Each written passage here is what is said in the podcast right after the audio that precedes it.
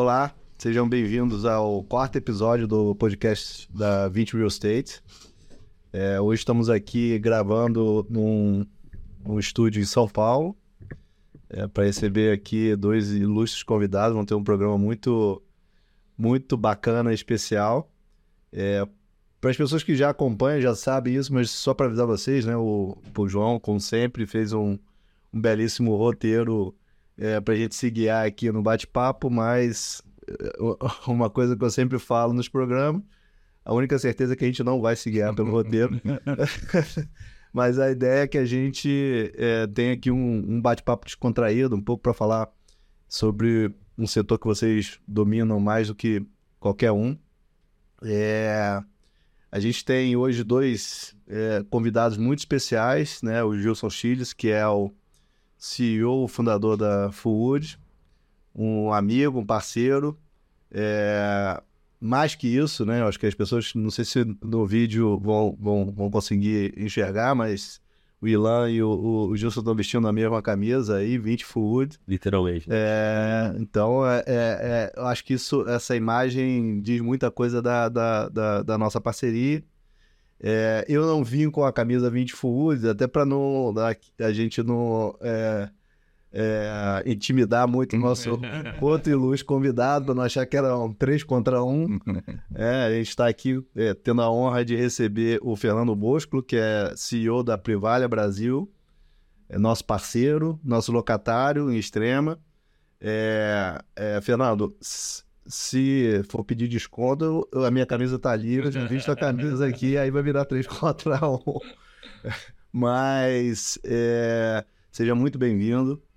É, vou até começar com você, é, pedindo para você contar um pouquinho sobre, sobre a Privalha. Eu acho que assim, muitas das, das pessoas conhecem como consumidores e tal, mas acho que vale a pena contar um pouco da história, é, um pouco da atuação de vocês aqui no Brasil e, e, e, mais na frente a gente fala um pouco dos planos de futuro, mas só para contar um pouquinho sobre vocês, sobre a Privalha para a turma que está ouvindo. Bom, legal, gente. Obrigado pelo, pelo convite, é um prazer estar aqui com você e vocês, principalmente do lado do meu amigo, parceiro é, Gilson, e a gente se conhece de longa data.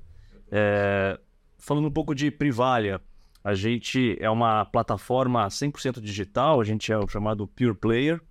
A gente está no Brasil já há 15 anos, a gente completa 15 anos esse, esse ano de 2023. E basicamente o que a gente faz é ajudar as marcas, através da nossa plataforma, a levar seus produtos para os consumidores finais de uma forma eficiente, principalmente de uma forma a proteger o posicionamento das marcas. Então, eu costumo dizer que o nosso cliente é a marca. E o consumidor final é o enabler para essa marca poder levar esse produto ao consumidor de uma forma protegida. E por que protegida? Porque a gente cresceu no Brasil e nasceu nosso negócio sendo um outlet. Só que um outlet muito mais eficiente, porque a gente consegue é, vender os produtos em campanhas rápidas de sete dias de forma que o produto é escoado, né, de uma forma que ele não fique sendo descontado por muito tempo nas lojas. E o dilema das marcas normalmente é sempre esse. Eu tenho o estoque de produtos de coleções passadas, só que se eu vender esse estoque de forma ininterrupta nas minhas lojas, eu vendo o estoque descontado e não vendo o produto lançado, uhum. que é o que as marcas mais querem fazer. Então a gente, com a escala que a gente conseguiu ganhar, a gente consegue vender em sete dias o que uma marca levaria sete meses para vender com produto descontado. E isso fez com que a gente criasse o que a gente chama de flywheel. Né? A gente tem as melhores marcas, as melhores marcas naturalmente atraem mais consumidores. Com bons serviços, os consumidores recorrem muitas vezes, compram muitas vezes ao ano.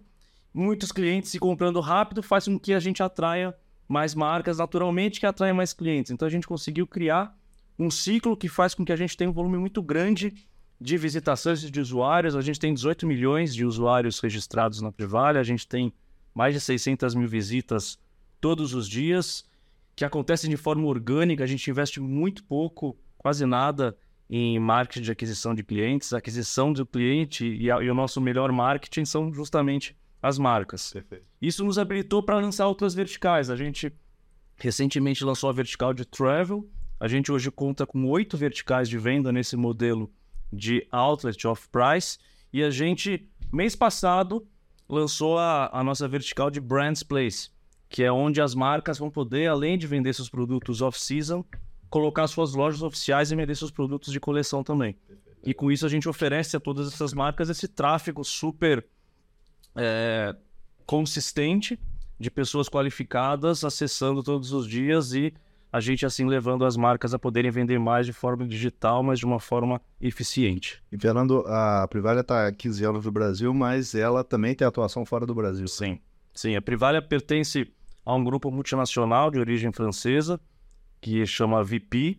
Esse grupo está presente, além do Brasil, em mais oito países europeus. Eu diria que em todos os países mais relevantes da Europa, esse grupo está presente. É um grupo de, de 4 bilhões de euros de, de faturamento e que opera exatamente como a Privalia opera no Brasil, com essa flywheel e com investimento muito baixo em aquisição de clientes, porque, mais uma vez, a melhor forma de, de adquirir clientes é tendo uma boa oferta de produtos. E, e hoje o Brasil já é um mercado relevante é. dentro do, do grupo? É um, dos, é um dos cinco maiores mercados dentro do grupo, é um dos, dos três maiores mercados em termos de volume de operações, é um mercado bastante relevante para o grupo. E uma outra característica, até pelo baixo investimento e pela essa geração natural orgânica de tráfego, o grupo é um grupo superavitário, rentável, zero endividado, e a gente também é assim aqui no Brasil, e a gente é muito pragmático nos investimentos. O Gilson sabe, a gente é muito cuidadoso, porque a gente quer que o nosso negócio cresça de forma consistente, sustentável e, e rentável principalmente. A gente é rentável já há alguns, alguns anos, gera, gerador de caixa, é, a gente é operacionalmente e financeiramente independente aqui no Brasil, a gente inclusive gera divisas para fora do grupo. Então, é, vocês estão no mercado, vocês sabem que principalmente para o e-commerce isso é difícil. Verdade. Sim. É um trabalho diário, é um trabalho que requer muita consistência, muito, mais, dia, né? muito detalhe, né? E, e, e um trabalho duro, mas é um trabalho que, que é revigorante, é um trabalho que dá prazer, porque a gente vê as coisas acontecendo e a gente vê que dá para dar certo. Né? A gente sempre faz propaganda dos nossos locatários, Privalha. Eu acabei, fiz para minha esposa, até me arrependi depois, porque todo dia chegava no, no, no, no prédio, tinha um pacote da Privalha. É, então o serviço é muito bom, então vocês estão de parabéns aí, porque a gente gosta bastante. Obrigado. Gilson, é, acho que você e a FUOD, principalmente para o nosso dizer, público, se é que a gente tem um, um, um público, é, dispensa apresentações. Acho que você está presente é, em boa parte dos nossos eventos, né, várias lives que a gente já fez juntos e tal.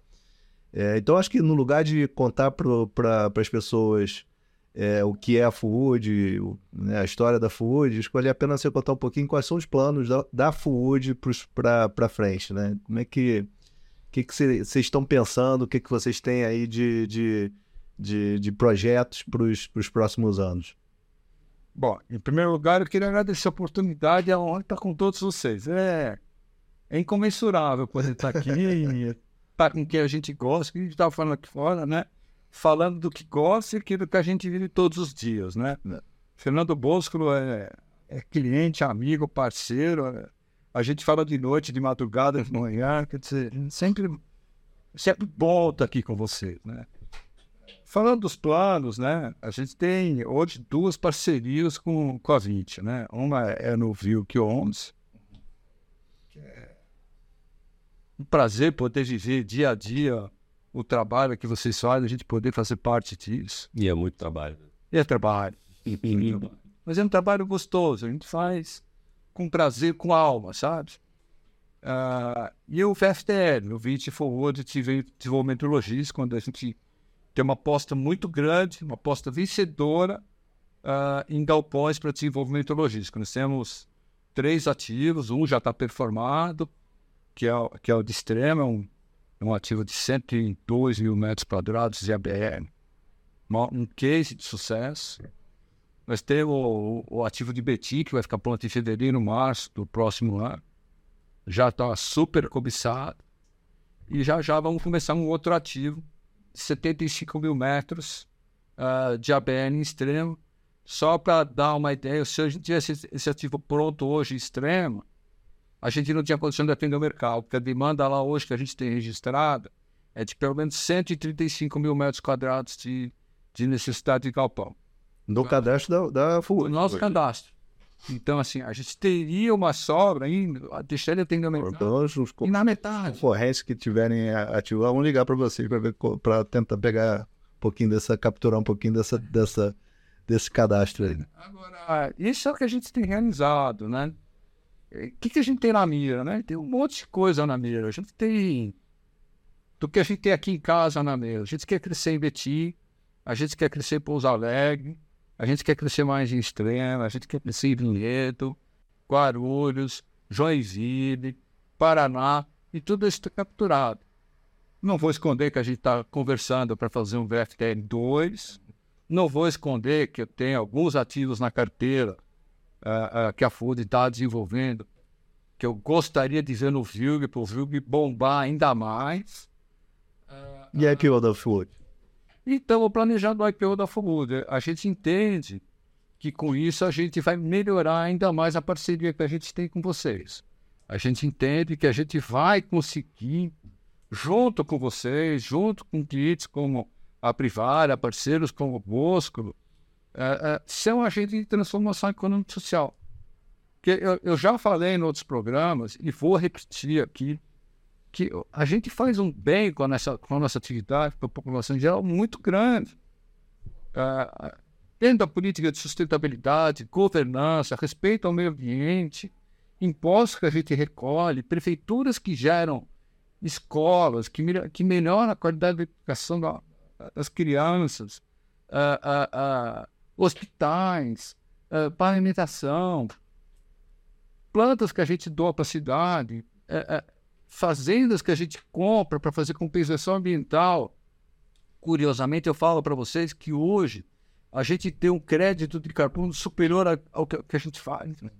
É muito bom quando a gente vê que a gente tem uma agenda positiva e está fazendo bem. E eu, eu agradeço a todos vocês essa oportunidade que a gente tem de poder fazer isso junto. Olha, é, é, é um prazer trabalhar com todos vocês. É, é, muito bom poder fazer o bem e saber que cada dia a gente pode. Maravilha. Aproveitar, assim, você está aí há, há mais de 25 anos nesse, nesse segmento e, obviamente, durante esse tempo acompanhou diversos ciclos do mercado, da economia brasileira e tal. E a gente teve é, um, um, evento recente que teve um impacto significativo, acho que no mundo inteiro, é, no Brasil e na nossa indústria, na indústria de e-commerce, que foi é, a pandemia. É, de que forma o, né, o segmento logístico respondeu ao fenômeno da pandemia? É, quais foram as mudanças que ela acabou é, gerando, né? seja na, na forma de operar, seja na escala, seja na, no formato dos projetos.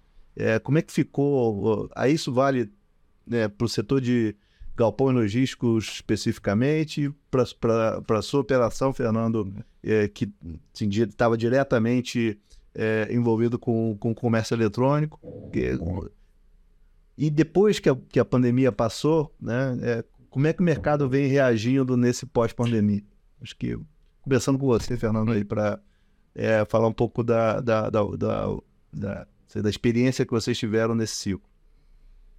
A gente teve, enfim, olhando agora em retrospectiva, né, a gente teve o privilégio de viver um momento único, né, que nos trouxe muito aprendizado e, e olhando agora, me lembro logo no começo que a gente não tinha ideia do que ia acontecer. Né? Dava aquela, aquele frio na barriga e falava, e agora? E, e, eu acho que o aprendizado foi, e agora a gente se concentra naquilo que a gente pode tocar e atuar. Vamos esquecer o, o entorno, aquilo que está fora do nosso controle, uhum. e vamos nos focar naquilo que está no nosso alcance, que tem muita coisa que dá para fazer.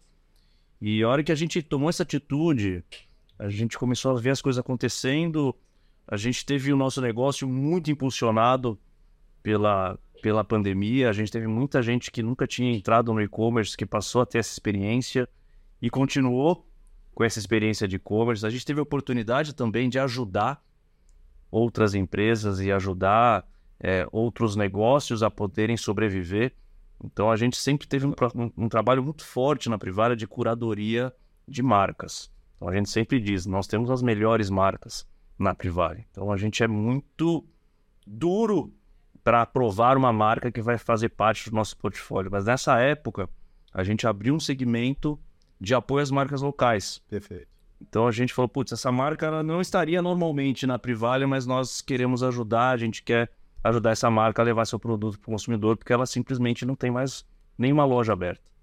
A gente também usou a plataforma para as pessoas poderem doar através da Privalha para instituições. A gente usou, usou a plataforma também para as pessoas poderem comprar máscara e para cada máscara comprada a gente doava uma máscara para instituições. Então, e é muito legal que a gente vê tangível o impacto social que a gente tem através do nosso negócio. Isso tem um aspecto, um impacto financeiro, tem um impacto de motivação das pessoas, tem um impacto das pessoas trabalharem com mais paixão. Inclusive, isso ficou. E, e claro que tem também o aprendizado de não fazer concessões de curto prazo, de não se empolgar, porque ah, os cabelos brancos ajudam a, a gente a, a saber também que quando vem um ciclo positivo, sempre vai ter um outro ciclo negativo, depois outro ciclo positivo, é sempre olhar em perspectiva. Então, fazer as coisas de forma consistente, sem tomar decisões de curtíssimo prazo, sem achar que aquele impacto positivo que é temporário da, da Covid seria perpetuado por muito tempo. Então, tomar cuidado com as alavancagens do Você negócio. acha que, assim, do impacto positivo temporário se tornou permanente? Você tem, você tem essa medida? Olha, Eu acho que uma, uma das, dizer, das dúvidas que existe no mercado, sobre, inclusive, o, o mercado de, de galpão logístico, é exatamente essa. Você teve um, um pico de demanda por conta da, da pandemia, mas aí depois a gente vai ter um, um- um- o quanto que, que isso é temporário, o quanto disso se tornou permanente, porque as pessoas descobriram né, comércio eletrônico, como você falou. é, eu acho que sempre o problema é quando a gente pega dois pontos e, e projeta uma reta. Uhum. né? E eu acho que tem- teve muita gente que fez isso. Você pegou um crescimento. A gente, por exemplo, a gente cresceu quase 40% Uhum. em 2020. Só que a gente sabia que aqueles 40% não iam virar 40% em 2021, 22, 23. Você, você deu uma reta. Perfeito. A gente sabia que isso ia ter um impacto, mas depois a coisa tenderia a estabilizar e depois você volta a ter um percentual natural de crescimento orgânico do negócio. Sim. Então a Me gente, corrige, Fernando, se eu não estou errado. Vocês até, até precisam de móveis, né? Vocês começaram a vender móveis na a privada. gente vendeu muito móvel, na, na verdade, Cedendo categoria- a demanda das pessoas ficando em casa. A gente, a categoria de home decor, ela, ela triplicou de tamanho sem a gente fazer nada. A gente só ofereceu a categoria para os consumidores e, por outro lado, a categoria de moda decresceu na época da pandemia, porque as pessoas não saíam de casa. Sim. Mas a gente sabia que aquilo ia voltar ao normal. Aquilo ia voltar, o segmento de imóveis ia, ia arrefecer um pouquinho e a gente ter, ia ter um aumento no segmento de moda. E foi isso que aconteceu. Então, inclusive nos investimentos que a gente fazia, a gente sabia que, olha, vamos aproveitar ao máximo essa onda de 2020, mas vamos ter os dois pés no chão, porque 2021, 22, 23, a gente vai voltar a um patamar normal de crescimento. Então a gente não voltou, não decresceu sobre o que a gente tinha antes de 2020, mas a gente não seguiu com aquele percentual de crescimento absurdo, pontual, Uhum. dada a pandemia. Isso nos ajudou muito, porque isso fez com que a gente nos tornasse mais eficientes, porque a gente não saiu investindo em infraestrutura, inclusive o CD que a gente que a gente entrou na pandemia continua o mesmo CD, a gente se tornou mais eficiente. Então a gente não abriu mais dois, três CDs achando que a gente ia continuar naquele crescimento maluco de 2020. Então hoje eu posso dizer que a gente é uma companhia muito mais eficiente.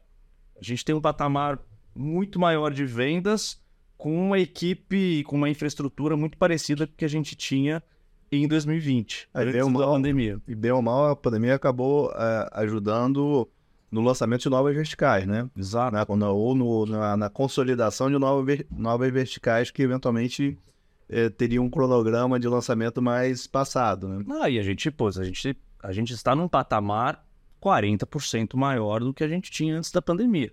O importante é a gente ter visão, assim, o percentual de crescimento ano a ano não vai ser o percentual de 2020, vai ser o percentual de crescimento anterior a 2020. Então, no nosso caso, na ordem aí de, de 15% a, a, a 20%. Você continuou de crescendo de 15% a 20% mesmo A gente depois. está num, num, num, num- num trade de, de 15. Esse ano a gente deve, deve crescer mais ou menos esse patamar.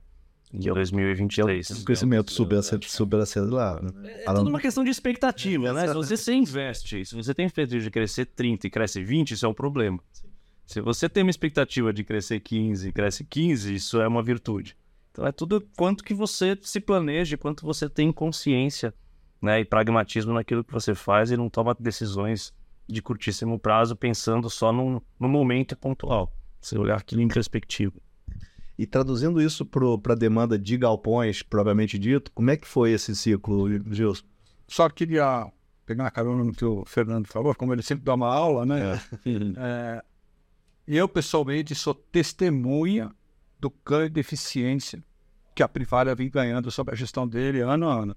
A cada visita que a gente vai lá, fala, esses caras sabem operar e sabem o que estão fazendo. Então, assim, é um prazer toda a gente que a gente vai lá e ver como a empresa se reinventa, se remodela e, e vai para frente de uma forma assim tão positiva. Então, parabéns, é muito bacana isso. Respondendo a, a, a tua pergunta, eu acho que são dois momentos diferentes que a gente pode, ou até três que a gente pode falar de galpões. Uh, primeiro, eu quero falar um pouquinho. A gente namorou 10 anos antes da gente casar e começar a fazer negócio. A gente discutiu muito sobre mercados. E quando a gente voltou a falar, que acho que foi 2017, né? 18. A gente, o que, que nós vamos fazer? Que, que, que tipo de negócio nós vamos fazer? Eu falei, eu acho que a gente tem que olhar e-commerce. O Eno falou, eu também acho que a gente tem que trabalhar com e-commerce. Que todos os setores estavam meio assim, vinha do governo tio, os mercados tinham se retraído. E o e-commerce, você é testemunha disso, vem crescendo e vinha crescendo a dois dígitos. Então, assim, é uma coisa que, naquela época, apesar de insípido, é uma coisa que as pessoas não olhavam direito, mas era no setor que cresceu dois trechos, ah, não tem margem, não é legal. Veio a pandemia, se consolidou. Hum. Nós fizemos um negócio, de, a gente acertou, as premissas que a gente usou estavam corretas. Uhum. Aí com a pandemia, você pega as grandes redes de varejo, fecham, tem mil lojas, duas mil lojas, precisa vender, para onde vai? Vai para um CD. O que, aconteceu com o CD? Acabou. Produzimos mais inflação de materiais. A gente teve que lidar com isso e saber honrar isso e entregando. E a gente continuou.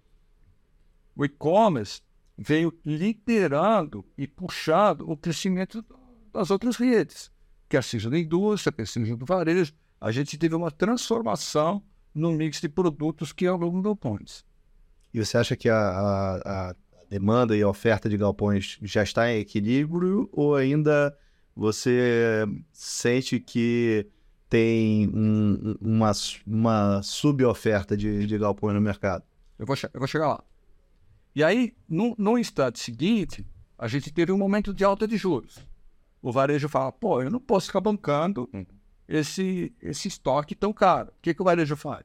Ele começa a estocar na indústria. O que, que a indústria faz? Precisa de galpão. O varejo também, por sua vez, precisa de galpão. Então, assim, esse equilíbrio é a força de mercado que se autorregulamenta e se organiza. Mas, indo em direção à sua resposta, a gente não pode esquecer que, a, como brasileiros, a gente tem que estar olhando para o PIB. O PIB tem que crescer. Na medida que o PIB cresce, é o que o Fernando falou, ele está com 40% a mais de volume. Todo mundo acaba tendo um volume adicional. Não estamos discutindo somados. Então, economias que crescem, economias que reagem, e é isso que a gente espera do Brasil. A gente tem certeza que de um jeito ou do outro isso vai acontecer com o Brasil. Ah, ah, o PIB aumenta, a riqueza aumenta e o consumo de galpões aumenta. O consumo de residências aumenta. O país cresce, é isso que a gente quer. E isso acontecendo, a gente vai continuar entregando mais galpões. E na tua visão, nós estamos entrando num ciclo positivo novamente para a economia? Sem dúvida nenhuma. Então, assim, a gente está vendo pelas novas demandas que estão aparecendo, a gente é pouco discutível dos do gigantes estrangeiros que estão vindo, uh, do varejo, do e-commerce, mas a gente está vendo uh, acontecendo negócio em termos de indústria. A gente estava discutindo uma indústria que está se instalando em um outro condomínio que é do Vilme. Uh, a gente está vendo demandas de fer materiais ferrosos e não ferrosos, tipo de uma logística, uh, que os caras vão integrar a indústria. Então a gente está vendo a indústria se mexer, A gente está vendo uma transformação no, no, no setor de mobilidade com os carros elétricos, demanda para esse tipo de material, setor de aviação. Então a economia está se movendo para frente e está havendo uma demanda cada vez mais por galpões maiores. Esse é o bolso que a gente ia preparar. E aproveitando essa, nesse, nesse item, o Gilson, é, como é que você vê a, a, a mudança? Que assim, a tecnologia está sempre evoluindo, né? Assim, essas, e as empresas, que até o Bosch pode falar um pouco depois também, na Pivalha, mas assim, o que, que mudou em relação, olhando a, a, os locatários, com essa evolução da tecnológica, é, em relação aos projetos, tamanho de galpão, como é que você está enxergando isso e até para frente, né? Eu acho que o que vai limitar o crescimento dos galpões é, vão ser as questões ambientais. Porque hoje a gente mexe com terraplenagens muito grandes e pode ser que chegue um tempo que a gente comece a enfrentar algum tipo de restrição com relação a isso e todo esse tipo de operação. Então, tudo isso que a gente está fa fazendo hoje, se não continuar havendo ou não aumentar as restrições ambientais, é, a gente vai ter um ativo que, em vez de se depreciar com o tempo, pelo contrário, vai se valorizar. Com relação a, a, ao questionamento uh, que você fez, os galpões eles estão se modernizando. Então, hoje gente tem uh, um local para carregar empilhadeiras elétricas, a gente tem possibilidades de instalação de painéis fotovoltaicos na cobertura, a gente coloca é, é, cisterna para aproveitamento de água de, de, chuva, a gente a água que a gente descarta da chuva, a gente retém em respeito ao meio ambiente para não despejar e não provocar alagamentos.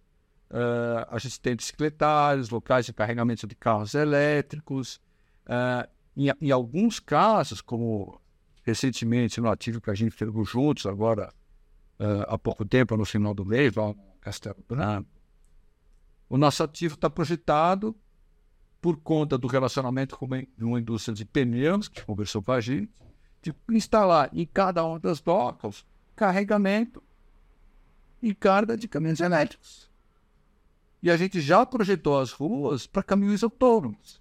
E, assim, e, aquele galpão, pelo nível de nivelamento que tem, ele pode ser operado, a exemplo do galpão nosso que a gente tem em Sorocaba, com empilhadeiras autônomas. Então, assim, a gente está na vanguarda de preparar isso tudo, de assaltar isso tudo, para que quando acontecer, nós estamos lá. Já aconteceu. Eu costumo falar que a gente trabalha hoje olhando o que vai acontecer lá na frente. Legal. E no e... caso da, ah. da, da, da Privalha, é...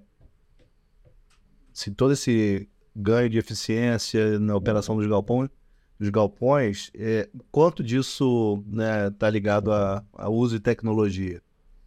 Eu acho que eu preciso, eu preciso reforçar que, que a gente teve um ganho de eficiência muito grande desde que a gente uh, opera no, no galpão de, de extremo, é um galpão de 30 mil metros quadrados, que a gente opera desde o começo de 2018, mas principalmente a gente teve um ganho de serviço muito relevante pelas características do galpão e pela implementação também de, de tecnologia. E, e vou falar sobre e-commerce. E-commerce é sobre você fazer com que cada cliente que entre no seu site compre cada vez mais, ou seja, a gente tem uma taxa de conversão cada vez mais alta, volte cada vez mais também, tem a recorrência e fale bem de você para mais clientes para que você não tenha que investir muita coisa em marketing de aquisição. Isso está totalmente relacionado à qualidade do serviço que você presta para os consumidores. Então, isso houve uma mudança radical no caso da Privale. A gente, a gente melhorou nosso NPS de níveis de, de 20 para níveis de 70. A gente melhorou o que a gente chama de on-time delivery, que é entrega de pedidos no prazo, de menos de 90% para 98%. Com isso, a gente conseguiu aumentar nossa nossa taxa de recorrência de menos de 3 para mais de 4,5. A gente aumentou o número de pedidos anuais de menos de 2 milhões para 5 milhões. Isso faz com que a companhia seja eficiente.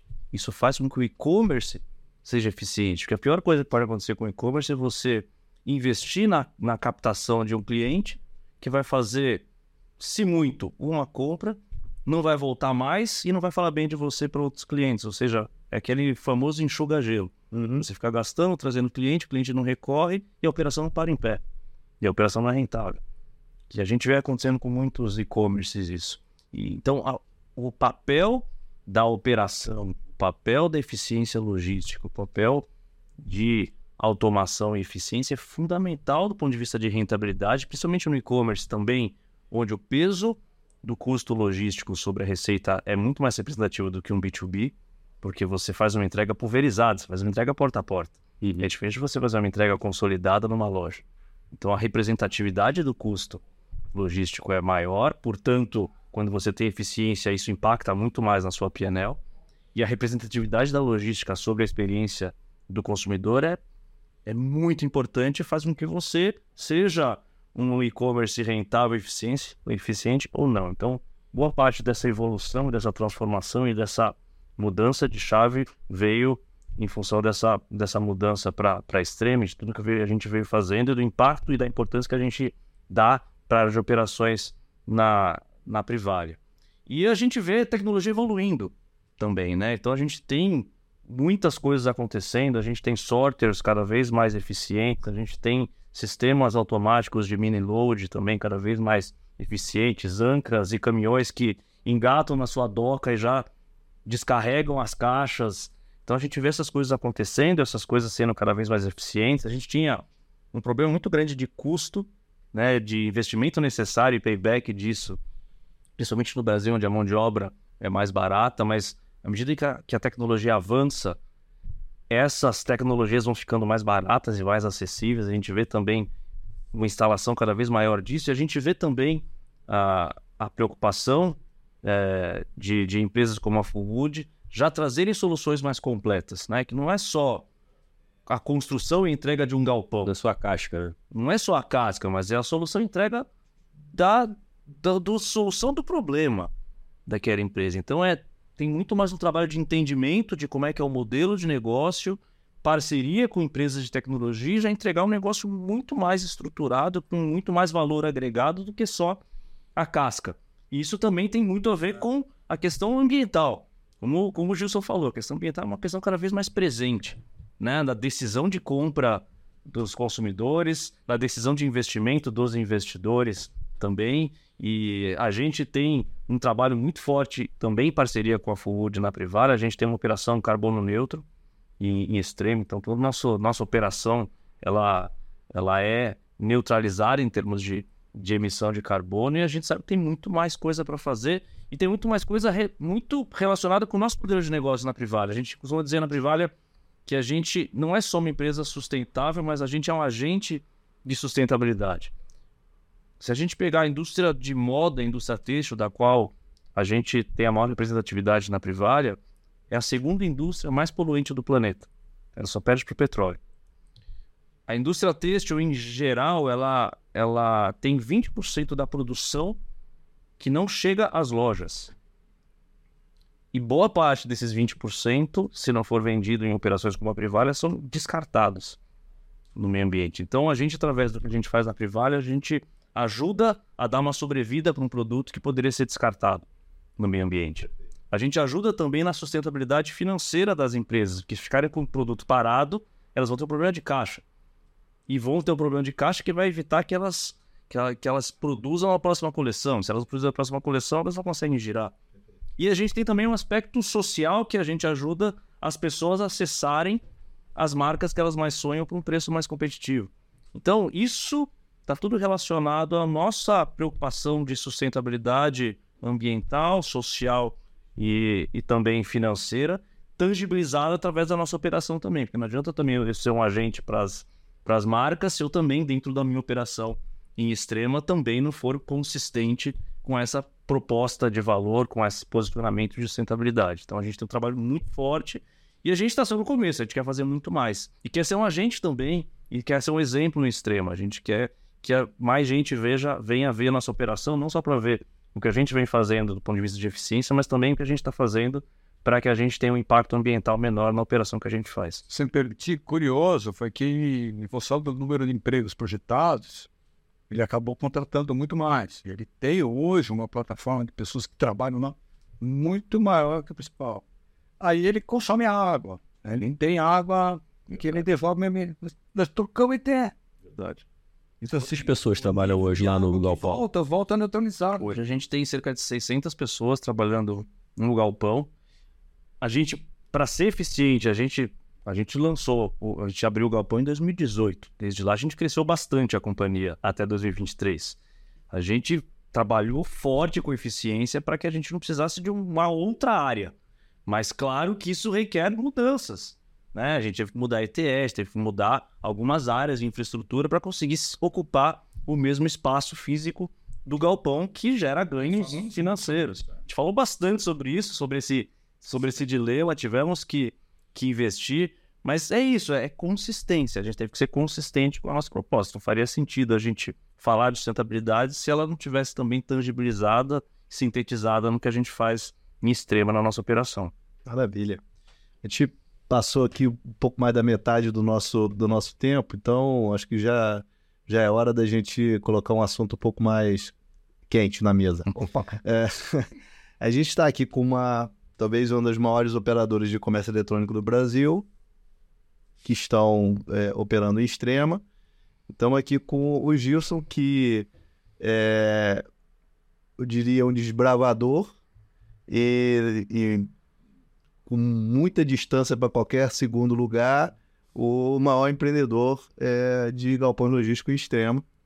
Então, portanto, alguém que, que conhece é, muito bem aquele mercado, aquela região, que é um fenômeno do ponto de vista é, imobiliário, né, né, nesse segmento, porque é um mercado que é, tem taxas de vacância próximas a zero, é, com aluguéis médios é, até acima de alguns mercados de São Paulo, é, e com uma demanda não atendida da, de mais, só na Full de mais de 130 mil metros quadrados, é, fora os outros projetos que estão é, no pipeline de, de, de, de outras empresas.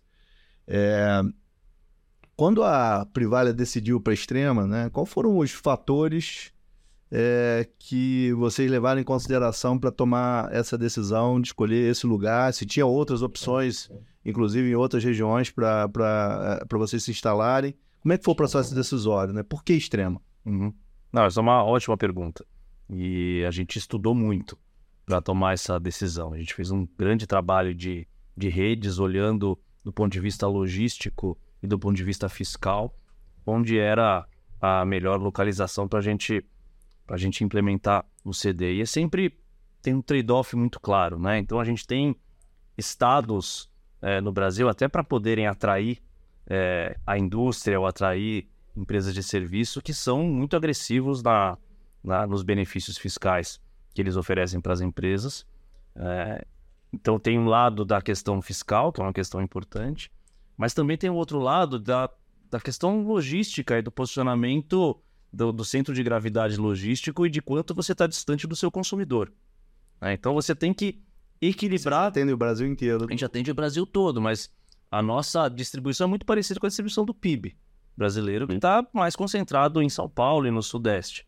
né? Então, a gente, a gente, na tomada de decisão, a gente procurou equilibrar essa- esses dois pontos. Então, a gente não tinha em Extrema e não tinha em Minas Gerais o estado com benefício fiscal mais agressivo. Tinha lugares mais agressivos, por exemplo, Espírito Santo, muito mais agressivo. né? Mas a gente viu, por outro lado, em Extremo, um lugar que logisticamente faz muito sentido. Costumo dizer que Extremo é um lugar que, se um dia não houver mais nenhum incentivo fiscal, ainda é um lugar que logisticamente faz sentido. Extrema está a 120 quilômetros de São Paulo. Então é, é quase a mesma distância do, do que você ter uma operação em Jundiaí, né? uma operação em Cajamar. Então, logisticamente, é um lugar que se sustenta e a gente tem, por outro lado, também um benefício fiscal que é interessante. Não tão interessante quanto outros lugares mais distantes, mas interessante nesse equilíbrio fez muito mais sentido. Então, eu sou muito tranquilo com o extremo. Então, tem discussões, sempre teve, ah, mas eh, vai ter uma reforma tributária, talvez não tenha o tendo. regime, o que, que vai É. acontecer, mas a gente fala disso há anos, né? E está tendo agora, mas eu sou muito tranquilo que se, mesmo que não houver um, um- benefício fiscal, não é um lugar que que viraria um problema, Uhum. diferente de outros estados, diferente de outras regiões. E tem a questão também que eu acabei não falando de mão de obra, Sim. né? A gente vê Estrutura também. infraestrutura, estradas, mão de obra e segurança. Esse também é um aspecto super importante na tomada de decisão. Então, são várias variáveis que precisam ser consideradas. Hoje a gente tem uma região de uma, de uma oferta de mão de obra interessante. A gente tem um trabalho e também uma parceria grande com a prefeitura, inclusive com instituições de ensino, e a gente investe através da Privalha na formação de profissionais. Então a gente tem lá um, uma geração interessante de profissionais na região, uma geração de infraestrutura interessante e também tem uma parceria que eu preciso dizer que é, que é muito bacana com a prefeitura. É uma prefeitura muito pró-negócios, muito descomplicada e sempre teve muita boa vontade no trabalho de desenvolvimento da região em parceria com as empresas. Então isso também faz muita diferença, né? A gente não tem no, no lado político um problema, a gente tem no lado político um parceiro.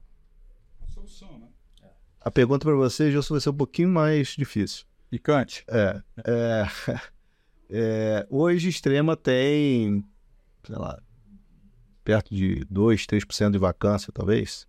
Hum. É, 1% de vacância com aluguel médio de 25 reais o metro quadrado, 26, depende. É, amanhã terminou o incentivo fiscal de, de Minas Gerais.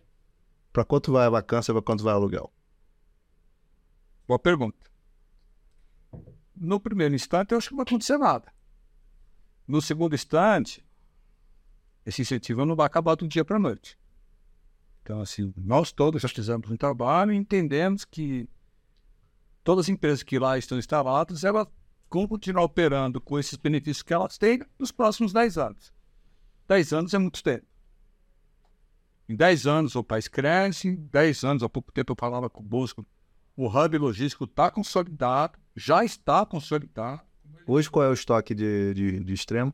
de galpão, É. supera um milhão de metros quadrados. E quais a sugestão nossa são 350 mil metros. e isso compara, só comparando com outros mercados de São Paulo, com Guarulhos, por exemplo. Cajamar, Guarulhos, qual, qual, qual o tamanho? Cajamar é superior, eh, eu não me lembro de cabeça quanto, mas também sejam uns 3 milhões. Eh, Guarulhos, eh, se você considerar o estoque novo, talvez sejam 2 milhões, mas sem dúvida nenhuma, Estrela hoje lidera o estoque de galpões do estado de Minas Gerais. Hoje, ele é- eu não vou falar de Estrela, vamos falar do estado de Minas Gerais. Sem dúvida nenhuma, o segundo PIB do Brasil hoje é o estado de Minas Gerais. Então, assim, em acabando o incentivo fiscal, Minas Gerais é um estado que tem quase 900 municípios. São 870, 890, estou arredondando para cima, né? Ah, tem um mercado consolidado, tem uma demanda, é servido por rodovias, é servido por aeroportos. Minas é o meu segundo maior mercado, Minas Gerais. São Paulo e Gente. Gente, nós estamos falando do segundo PIB do Brasil. Você, a, a, a extrema está a quantos quilômetros de Belo Horizonte? 400. Seu, seu. E você pode ir também, é, do ponto de vista, assim, se a gente olhar Rio, Belo Horizonte e São Paulo, que provavelmente são os seus três maiores é, é, mercados, Extrema tem uma posição Super relevante. estratégica, né? Super É que central ali, né? Você consegue atender os três mercados. Exato. Por isso que logisticamente é uma região que faz muito sentido também, pela, pelas estradas e pelos lugares que ela é equidistante. Eu, eu jogo um número na mesa. Tem um, tem um estudo da Invest Minas e da Prefeitura do Extremo. Hoje, de cada quatro produtos vendidos pelo e-commerce brasileiro, um passa por Extremo. Assim, como é que isso se reverte? Não é tão simples. É, eu, eu, eu, eu acho que tem uma outra característica Reverter. do, sim, do ponto de vista de, de vamos dizer, vacância e, e, e- e aluguel médio, é, que tem a ver com a oferta potencial adicional, né? É, acho que diferentemente de, de Cajamar, de outros mercados em, em São Paulo, é, você tem poucos terrenos disponíveis para expansão, né? É uma, uma região Sim. mais difícil, um pouco mais mon- montanhosa. Sim. É, isso acaba também gerando essa situação de, de, é, de, de suboferta ou de, de sobredemanda, né? E os terrenos cada vez são mais difíceis, de mais caros. Mais fácil você já pegou, né? Os outros. Mas também não eram fáceis, entendeu? A gente há pouco discutia as dificuldades que a gente teve na nossa obra. Eu lembro, tinha uma pedra. na- A pedra, o solo dizer, tudo isso foi esperado. Eu acho que esse ponto acho é importante, né? As pessoas não têm muita ideia. Você se falou da barreira de entrada do galpão, né? Fácil, é fácil de você construir um galpão. Talvez há 10 anos atrás não era tão fácil, mas hoje em dia acho que é muito claro o desafio de você aprovar um projeto, uma questão ambiental também. Toda a tecnologia que a gente está falando, cada vez mais exigindo essa especificidade né, dos projetos, do você atender clientes como o os grandes varejistas que estão evoluindo muito rápido.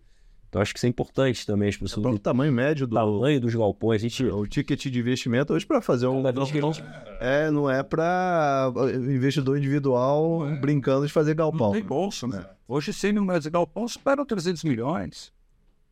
E um cara vai ocupar 100 mil metros de galpão, tem estudos que ele precisa faturar 5,3 bi. Para 5,3 bi para 100 mil metros de galpão, só uma curiosidade, tá? Isso representa meio por cento do faturamento dele. O aluguel. O, aluguel.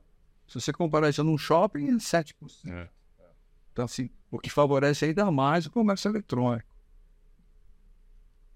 Isso, eu acho que é super interessante. Pegando o, o Bosco, só você falou, acho que é interessante, é também outra coisa em relação a, a né, a gente está falando até da questão sustentável, mas eu acho que a gente falou de 600 pessoas trabalhando num galpão, né? Assim, essa questão da eficiência e de tecnologia. O- acho que o, o quão importante também, né, para os seus colaboradores você estar num lugar, né, onde você tem qualidade de vida, você tem transporte, você tem escola, hospital, é, e fala um pouco também da, da, da política de, de susten- sustentabilidade da privada, né? Como é que essa questão de governança, né? Do trabalho social.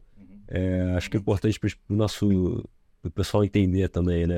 Essa decisão de, de estar num lugar não é simplesmente olhar o galpão, né? Assim, localização, acesso à estrada. Acho que tem outras, outros fatores muito importantes nessa decisão também, né? Sim. Sim, cada vez mais. A questão de, de sustentabilidade ESG é uma questão muito presente, cada vez mais importante dentro da nossa matriz de, de decisões.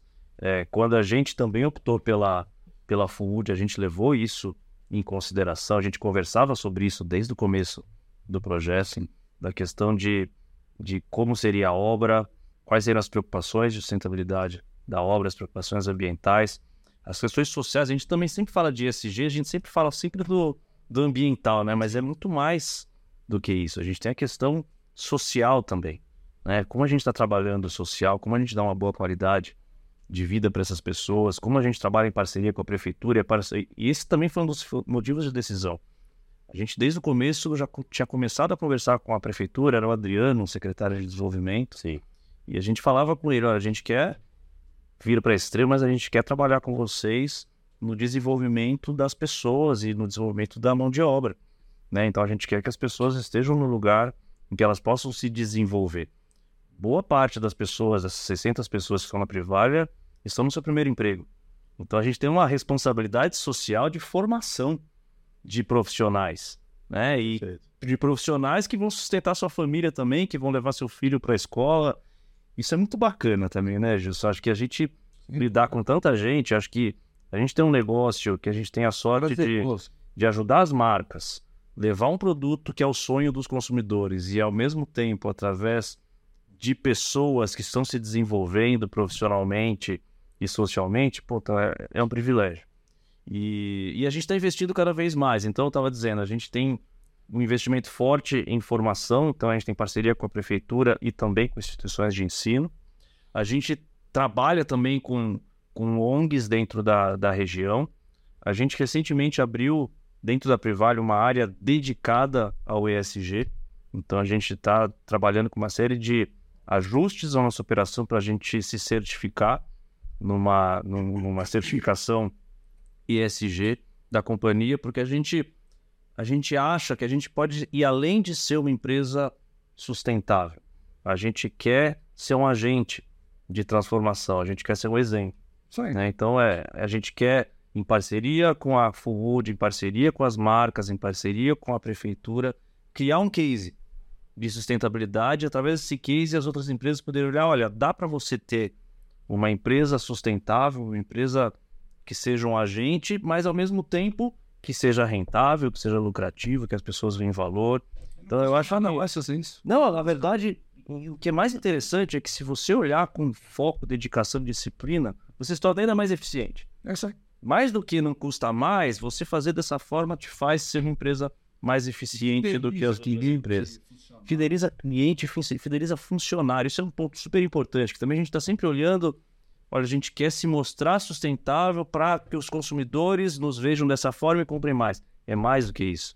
A gente, sendo uma empresa responsável socialmente, ambientalmente e financeiramente, a gente também dá conforto e dá orgulho para que as pessoas trabalhem com você. E Verdade. vocês certamente estão vendo isso. É cada vez mais difícil a gente engajar os jovens a trabalharem com a gente. Né? Os jovens eles não são tão fiéis quanto a gente era fiel lá atrás, na nossa época de construção. Olha, eu quero fazer uma carreira, então eu vou ralar agora para daqui 10 anos eu ter uma posição. Não, é hoje o dos jovens. E hoje eles têm que ver que estão no lugar que dá orgulho para eles. É, o senso de propósito É. passou a ser um, um, um, um- um- um componente importante na, na atração de, de, de talentos. Exatamente. É, e eu acho que, sem dúvida, o que você está falando eh, faz todo sentido. Estamos chegando nos minutos finais, passa rápido. É, quero aproveitar esses minutos finais para a gente falar um pouquinho de futuro. É, então, Gilson, como é, que, como é que você enxerga aí esse novo ciclo esse para o nosso mercado de galpões, os próximos cinco anos? E também um pouquinho, é, talvez estendendo o horizonte um pouco mais, né? Como é que vai evoluir esse bicho, né? Que é um, um, um empreendimento logístico. É, como é que ele, da mesma forma que ele veio se mudando ao longo dos últimos 10 anos, como é que vai continuar essa, essa evolução? Então, se primeiro um aspecto é, mercado, como, se, como é que oportunidades e Vai ter parte de pouso para drone, chega. Só respondendo, você brincou, né? Em Sorocaba a gente tem um, toda a vigilância do condomínio, a gente tem um aeroporto de drones. Então isso já está acontecendo lá. tá A gente está replicando esse modelo para os demais condomínios, está em fase de teste lá. Então, me aguarde, ele vai ser padrão. Com relação a isso tudo que você falou, é, foram duas perguntas. Sim. É, a gente vê o crescimento de demanda, a gente vê que se a gente tivesse que entregar hoje tudo aquilo que a gente tem de demanda nas diversas regiões, a gente estaria falando de aproximadamente 1 milhão e 300 mil metros quadrados de galpões. Nosso pipeline é de 900 a 1 milhão. Então a gente está um pouquinho abaixo do que a gente tem de consulta e de demanda que a gente vê no nosso portfólio. Com relação a valores de locação, a, a gente assistiu aí, em função da pandemia e até em função da guerra, é, um aumento generalizado em preços. Está se estabilizando, está coando um pouco, mas não vai voltar a ser o que é. A inflação já está embutida nesse preço e os novos produtos vão ter valores reajustados. É, Consequentemente, ao longo do tempo, é, a gente entende que esses valores de locação antigos também vão ter uma recuperação, o que de uma certa forma é bom para os fundos, é, e que de uma certa forma, é, como eu expliquei, cada vez menos, em função do tamanho, o valor pago em função de aluguel, em função do tamanho do negócio, vai ser uma fração muito pequena em função do faturamento que essas empresas estão portas. Eu acho que a rentabilidade deve melhorar ao longo do tempo para o estoque. Com relação a- ao produto, a gente está enxergando alguma inovação tecnológica também. Cada vez mais a gente está entendendo que o espaçamento entre colunas está maior. Com isso, dentro do conceito SG, a gente consome menos material e, preocupante, ele tem uma eficiência maior. Faz sentido, se eu faz sentido o empreendedor de galpão, é, até na linha que o ponto que o Fernando é, colocou, é, começar a investir também um pouco mais em entregar tecnologia pro, pro, é, pro locatário, né? De forma que o investimento em tecnologia seja feito pelo empreendedor, né? Da, no mesmo modelo dos data centers no, no- nos Estados Unidos, né? Onde não é só o real estate, né? O real estate mais o, O... Esse é um negócio que passa pela sua cabeça? Passa, é, é uma transição. Porque não adianta entregar uma coisa que você não vai me dar valor. Perfeito. Então você tem que dar valor. No Bilto Sulto faz mais sentido porque aí você já faz o jogo combinado com, com o seu locatório. No especulativo é mais difícil você acertar o que, que tipo de tecnologia, a não ser que algumas dessas tecnologias sejam, sejam tão padrão que vai, vão ser incorporadas já no, no. Sim. E o nosso trabalho é entender o que está acontecendo e falar: isso aqui eu ponho, eu já estou pronto para isso. Então, você chega lá, você não olha, você não sabe. Eu vou falar do nosso experimento Castelo aqui, está no Rio. Está pronto para fazer qualquer coisa agora. Ele aguenta desaforo. Então, assim, está pronto para colocar o aeroporto de drones, está pronto para colocar uh, uh, o projeto de cidade inteligente. Quem é a cidade inteligente? Teu carro parou no lugar errado. A segurança já sabe que está lá. Uh, você está numa área não autorizada. A gente já sabe. Chegou alguém no pátio e fez uma coisa errada. O sistema já está acusando. Então, assim, está tudo pronto para a hora que isso tudo acontecer, a gente entregar. A questão é como remunera isso estão estudando lá fontes alternativas de energia, além do mercado livre. Uh, estão estudando parcerias é, é, com o concessionário da estrada para colocar um telefone é, de socorro para quem está na estrada, quem está na beira da estrada. Fizemos uma parceria com a prefeitura para colocar um, um, ponto de ônibus, que é um articulado, que vai ser da cidade e vir para lá. Então, assim, tem muita coisa acontecendo dentro, dentro desse conceito, né? E que não só impacta no nível de desemprego menor na cidade, como otimiza a qualidade da mão de obra, consolida o empreendimento e remunera melhor o capital. E, Fernando, na, na ótica da privada, como é que você vê nos próximos 5, 10 anos? Como é que vai estar o e-commerce? O que, que vai mudar? é, Vai ter drone entregando mercadoria? É, eu acho que é sempre difícil a gente, a gente projetar o futuro, porque a gente vê as, as, a tecnologia avançando de uma forma absurdamente rápida. A gente falava sempre, sempre de. Surpreende. Né? A gente falava sempre de inteligência artificial, mas a gente nunca tinha visto uma coisa tão tangível como a gente está vendo agora e é. com exponencial é. Então, é, acho que é sempre um exercício difícil a gente prever o futuro. Eu acho que a gente precisa se preparar, estar atento e ter aptidão para descobrir as coisas rápido e se adaptar. Eu acho que isso, para mim, é, é o que vai diferenciar as empresas. É sua capacidade de perceber as mudanças e se adaptar rapidamente. Eu acho que um pouco relacionado ao que o, ao que o Gilson estava falando, que eu acho que fica mais fácil, talvez, de prever, é que, é que o mundo está se tornando um pouco mais inflacionário do que ele era nesse ato de tempo que a gente viveu, talvez, nos últimos 20, 20 anos. E, e eu não vejo isso mudando. Acho que a gente talvez tenha uma inflação menor do que o que a gente está vendo agora, mas eu acho difícil que seja deflacionário como a gente viu alguns anos. Isso é um negócio é bom, né? Eu acho então, que... Você eh, acaba oferecendo uma, é, oportunidade do consumidor negócio... acessar um produto com um preço com mais acessível. Né? Para o meu negócio é bom, mas desde também que eu trabalhe seja mais eficiente. Acho que esse é um ponto que eu estava relacionando ao, ao, que o Gilson estava falando. Eu acho que a eficiência ganha um papel ainda mais importante. Porque o único jeito de você manter pelo menos sua rentabilidade ou aumentar é se tornando mais eficiente, porque você vai ter, vai ter muito mais pressão inflacionária sobre todos os outros custos.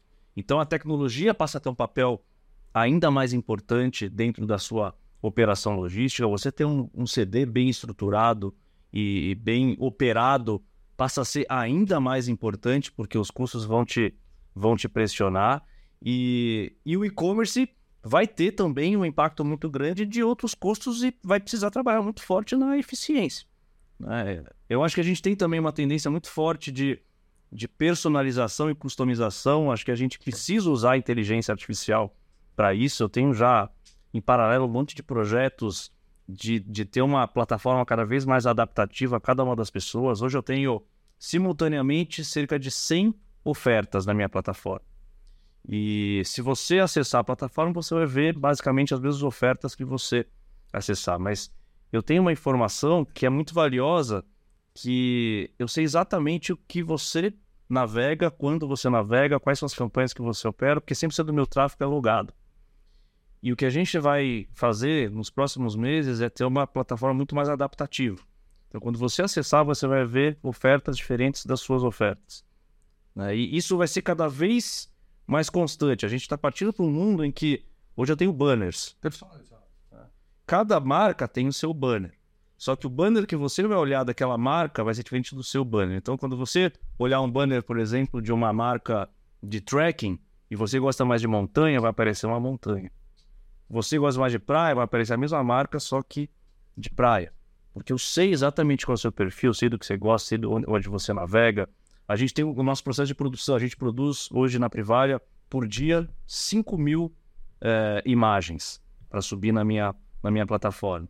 É, todo esse processo de descrição é um processo super trabalhoso. As pessoas tinham que ir lá ficar descrevendo. A gente está avaliando uma solução de que é, você tem um reconhecimento da imagem e a descrição acontece automaticamente.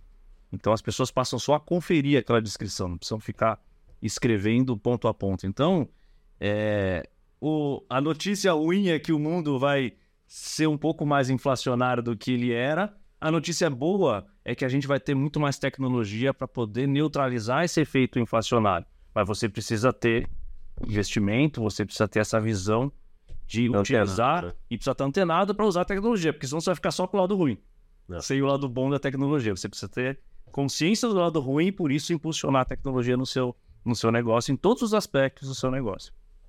E do ponto de vista de negócio, né, vocês é, cresceram nos últimos anos é, ampliando, vamos dizer, as, as áreas de atuação, criando novas é, linhas de produtos, ah, explorando novas linhas de produtos. Sim. Olhando para frente, a ideia é consolidar as que vocês já têm ou abrir novas é, frentes?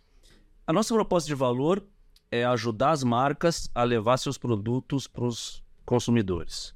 Isso é uma plataforma que ajude a eles a fazerem isso. Então, a gente cumprindo com essa proposta de valor, o que a gente quer fazer é cada vez mais coisas para ajudar essas marcas nesse aspecto. Até ontem a gente fazia isso através do modelo de Outlet Fast Sale. Hoje a gente faz além do Outlet Fast Sale através também do nosso modelo de Brand Place. Então a gente também ajuda a marca não só a vender o off-price, o, o off-season, como também vender seus produtos de coleção, seus lançamentos. Porque a gente vai ter, você encontrou uma oferta do outlet para uma polo preta que você está com vontade de comprar, você vai poder entrar na loja da, da Calvin Klein, da Lacoste e comprar a sua polo preto a preço do e-commerce da Lacoste. 20 Store. Ah, 20 né? A gente vai fazer uma parceria para 20 stores também tá na Privale, então. E a gente também abriu uma vertical que a gente chama de, de retail media. Então a gente também ajuda a marca não só a vender na Privalha, mas também ofertar o produto e a marca num banner e eu cobro a marca por cada clique naquele banner. O que eu estou fazendo? Eu estou ajudando a marca a levar o produto dela do mesmo jeito, né? só que com mídia. A gente também, como 100% do tráfego é logado, a gente tem informação sobre tudo. Sobre aquela marca e sobre as pessoas que estão acessando. Então também a gente oferece relatórios para que a marca seja mais eficiente na produção do portfólio dela, porque eu sei qual a região que está comprando mais, qual peça teve mais visitação, qual peça teve mais conversão, se tem um problema de preço, se tem um problema de atratividade. Então eu tenho informações que a marca não tem. E como a marca é meu cliente, eu quero oferecer isso para a marca. Eu não sou um marketplace em que o consumidor é meu cliente e a marca é só um fornecedor. Não, a marca é meu cliente. Eu quero ajudar a marca a ser mais eficiente. Até hoje é dessa forma que a gente já está atuando nas verticais para poder ajudar as marcas. A única certeza que eu tenho é que a gente vai descobrir mais coisas. Então, se eu for falar com vocês daqui um ano, dois anos, cê- vocês podem ter certeza que vai ter novidade, mas sempre cumprindo uma proposta de valor, que é ajudar as marcas a venderem mais através da nossa plataforma, através da tecnologia. Vamos descobrir mais coisas, com certeza eu vou vir aqui contar com vocês. O que eu tô vendo, pegando carona no que você tá falando, né? Como é que eu tô vendo o Galpão do Futuro? Que o Galpão do Futuro vai ter menos empilhadeira, vai ter mais robotização, ele vai ser escuro, ele vai ser atendido por caminhões autônomos, não só caminhões elétricos, ele vai ser zero emissão de carbono, ele vai ter menos gente, eh, vamos dizer assim, braçal trabalhando e mais inteligência operando. Não só a a inteligência artificial você usa para aquele trabalho de robotização contínua que exige muita concentração. Mas cada vez mais a gente vai usar técnicos de TI, pessoas usando operação.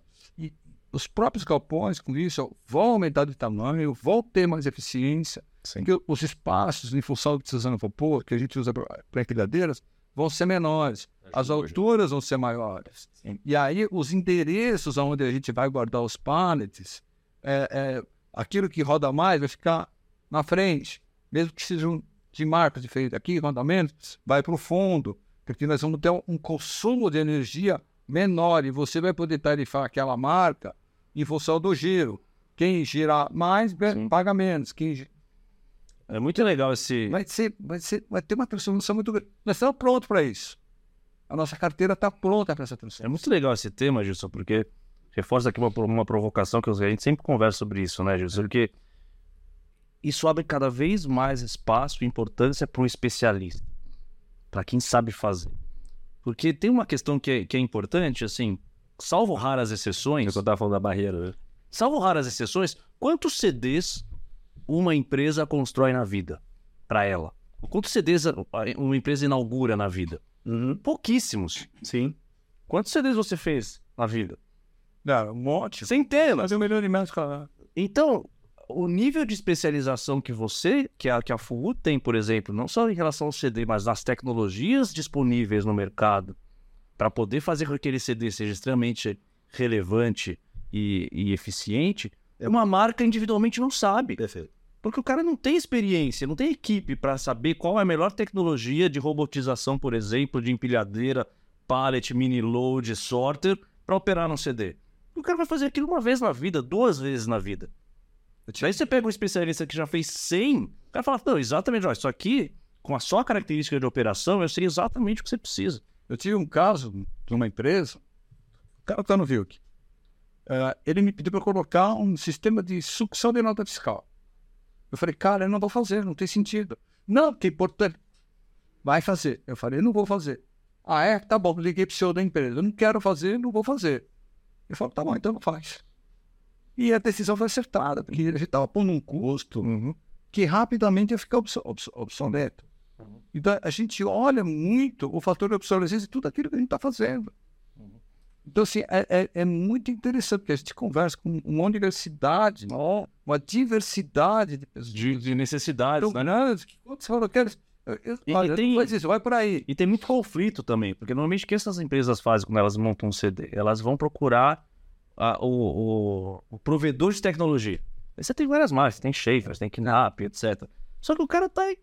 Ele tem um viés, né? Ele vai querer vender a tecnologia mais interessante para ele. Claro. Não para aquilo que aquela marca precisa, para aquela empresa precisa. Então você tem um cara neutro que tem Essa- experiência. Essa curadoria ser feita pelo empreendedor de galpão faz todo sentido. E é, e é algo que a, que a equipe interna daquela empresa tem experiência. Perfeito.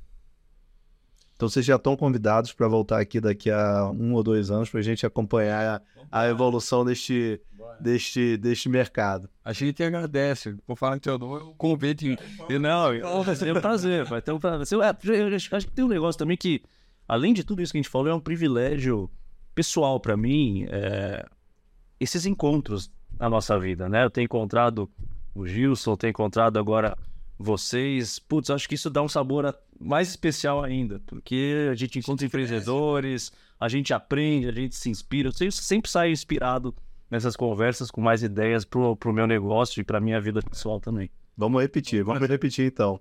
Bom, como tudo que é bom passa rápido, é, a, nossa, a nossa conversa aqui está acabando. Queria agradecer muito a presença de vocês aqui e reiterar o convite para a gente repetir isso um pouquinho mais na frente. É, obrigado.